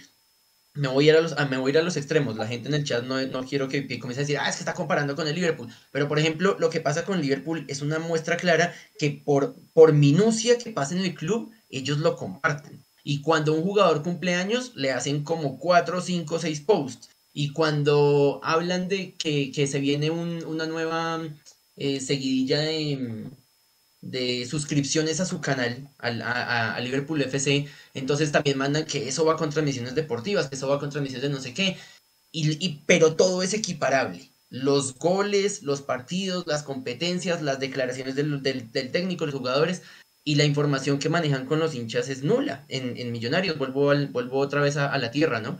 Y, y, el tema de no informarle al, al, al cliente, como lo dice Eduardo, eh, es, como lo básico. Yo prefiero que el club me tenga al día con el departamento médico, no tengo que esperar hasta que una rueda de prensa cada viernes a que le pregunte, al, crucemos los dedos y que alguien le pregunte sobre, a quien le la palabra pregunte sobre el departamento médico, sino que el equipo, yo prefiero que el equipo me tenga actualizado, yo sé que el Almecho le gusta esto, pero yo prefiero que en las redes me tengan informado sobre lesiones, sobre eh, suspensiones, sobre el tema de, los precios, sobre los abonos a tiempo, las cosas que a mí me interesan como hincha, que me pongan un corredor para abonados donde yo pueda entrar sin tanto empuje y tanta vaina y tanto, tanta pelea con la, con la logística, a que armen un fanfest. El fanfest, pues sí, o sea, muy chévere, muy lindo, que el acercamiento con el hincha, pero es, vuelve a ser marketing. Y, yo y a mí lo que me interesa es un trato digno, un trato mínimamente digno con el hincha. No sé si eso responde la pregunta de, una buena relación, Juanse, pero pues que al menos que, lo traten o no con respeto. Eh, no sé, yo recuerdo una nota cuando, cuando Eduardo mencionaba lo de las redes sociales, me quitó la, idea de lo de las redes sociales exclusivas para comunicarse con el hincha, pero yo recuerdo que una vez Santa Fe tuvo muy poquitos abonados y lo que hizo Eduardo, no sé si ya era Eduardo Méndez, pero lo que hicieron las directivas fue que a cada abonado le mandaron un regalo a la casa, le mandaron una camiseta a la casa o una bufanda con no sé qué vainas. Mire, ustedes deben tener guardados, si ustedes también fueron abonados como yo de esa época, cuando nos daban las boletas, eh, las dos, las 10 boletas, las 12 boletas del campeonato, en esa libretica, esa libretica uno decía como, oiga, qué gesto tan bonito, algo, algo, alguna vaina. Pero es que acá no se les cae una idea de nada, sino que simplemente en lugar de dar camisetas que alguna vez a, los abonados le regalaron esas camisetas de Román Torres, del Búfalo, de Iguarán, que, le que el abonado igual reclamaba su camiseta, eh, lo que hacen es descuento del 50% en las tiendas. No, hombre, no, eso no, no funciona. O, que usted, o que ya tiene acceso a MFCTV. Yo, yo, yo, no me, no he pagado ni la primera vez y me he ganado todos los accesos por ser abonado, por ser antiguo, no sé qué, y yo no he entrado la primera vez. A mí no me interesa eso. Soy sincero, a mí me interesa ser campeón. A mí no me interesa Millonarios FC, me interesa ser campeón. Exactamente. Y, una cosa que usted decía ahorita comparándose con el Liverpool, mire que ahí lo estaban diciendo en el chat de YouTube, que lo estaba diciendo Natalia Martínez, a quien le mandamos un gran saludo, decía que con poquito, o sea, con poquita plata, se mueve el tío Fortaleza. ¿Ustedes vieron la presentación que hizo hoy el CM de Fortaleza de Diego Abadía? ahora mucha gente puede llegar a salir a decir, pero entonces teniendo un CM no vamos a ser campeones. Ojo, hay que diferenciar las discusiones y la conversación, ¿no? O sea, una cosa es lo deportivo, pero otra cosa es lo que estamos hablando en este momento.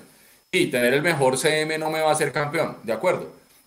Pero sí va a construir esto que estamos discutiendo en este momento, que no es menos importante.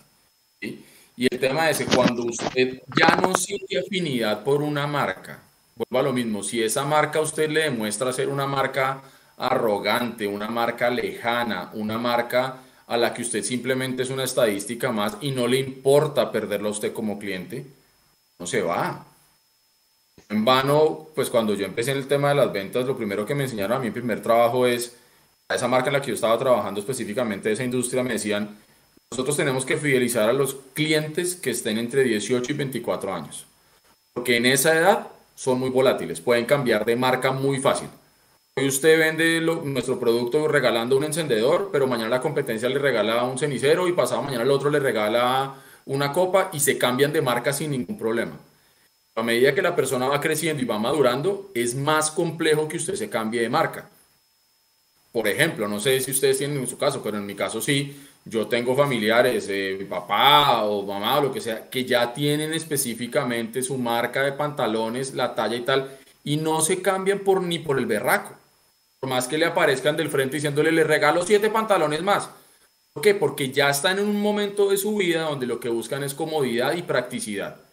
Yo sé que mi talla en la marca X es 3330. Punto, maestro. Y usted va y compra ojo cerrado y ya.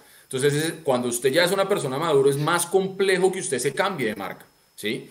En este caso que estamos hablando, lógicamente, mira, es una marca como lo ven ellos, es un producto que nosotros no vamos a poder cambiar y mañana amanecer diciendo, listo, ahora voy a ser hincha del vecino. Eso no va a pasar, ¿sí? Pero lo que sí va a pasar es que nosotros vamos a seguir teniendo esta resistencia con los que manejan el negocio de millonarios, que va a ser muy doloroso y muy aburridor. Porque es que usted no se siente parte de.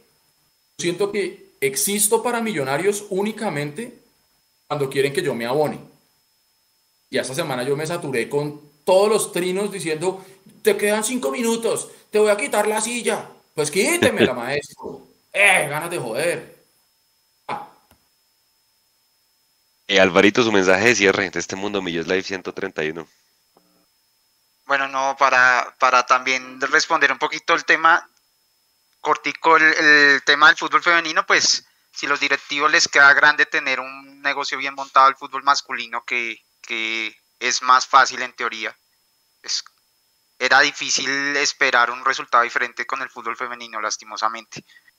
Entonces, y pues lo que ustedes decían, es un país de apariencias. Pues, el colombiano tiene mucho eso de las apariencias, entonces eh, traemos la Copa América para aparentar que sí apoyamos el fútbol femenino, pero al interior, eh, si tenemos la oportunidad, no hacemos liga de fútbol femenino.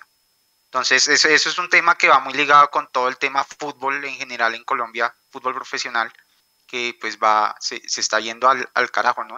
Se, se, vio con esa participación internacional de ayer o de antier, eh, donde se ve que definitivamente no, el, fútbol profesional en Colombia no está al nivel ni, cercano de, las potencias del, continente y, probablemente esté muy por debajo de los demás del continente.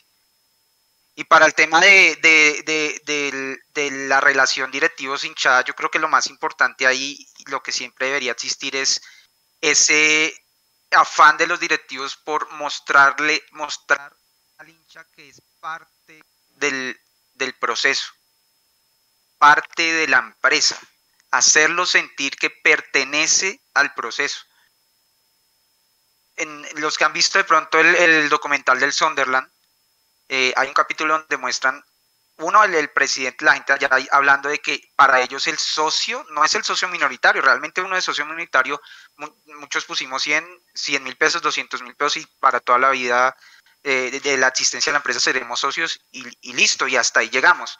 El verdadero socio de azul y blanco es el abonado, el, porque está pagando durante un semestre, está invirtiendo para ver el producto que están ofreciendo.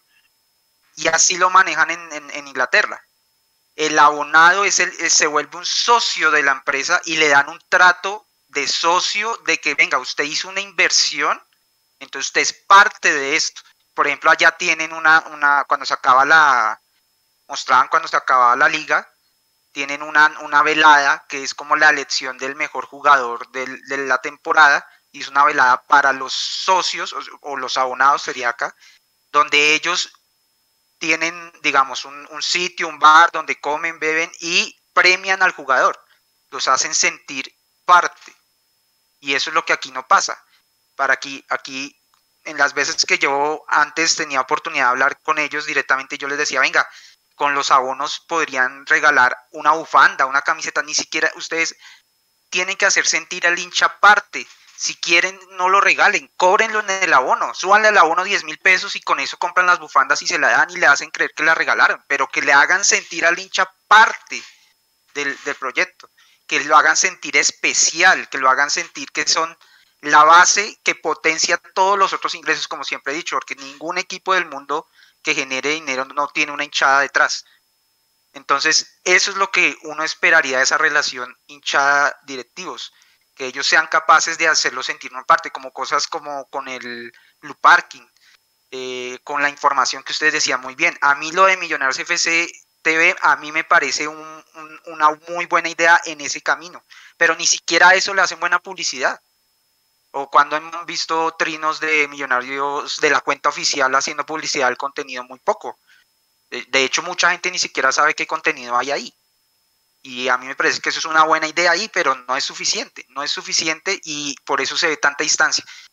Y, la realidad es que para, para ellos, la hinchada muchas veces es más un problema que tiene la empresa y no un, un potencial, un potencializador de todos los ingresos. Y literalmente en alguna reunión que estuve yo literalmente, bueno, no, en esa reunión no estuve, pero los compañeros que estuvieron en ese momento lo denunciaron en una asamblea.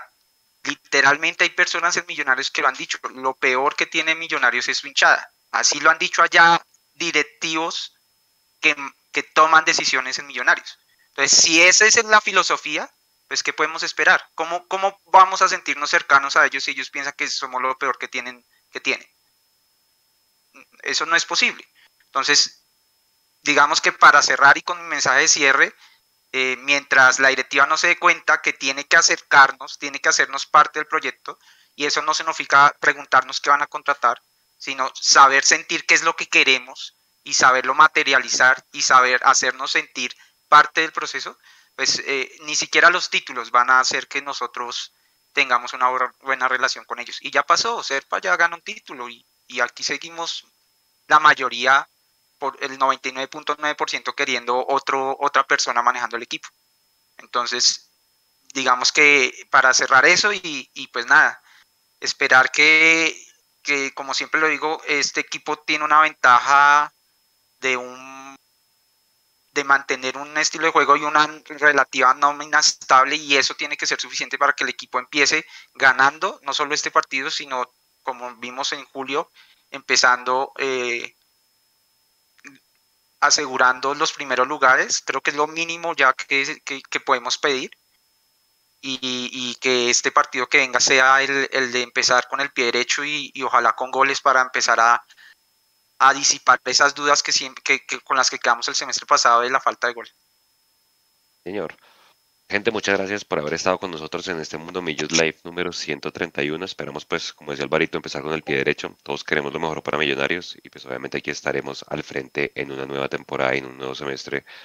La ilusión, que el alcance de Millonarios o no, ya es otro tema de discusión que estaremos hablando en los terceros tiempos y en los lives Muchas gracias, tengan un buen fin de semana y pendientes de las redes de Mundo Millos con todo el cubrimiento del partido. Chao, descansen. Chao, chao, chao.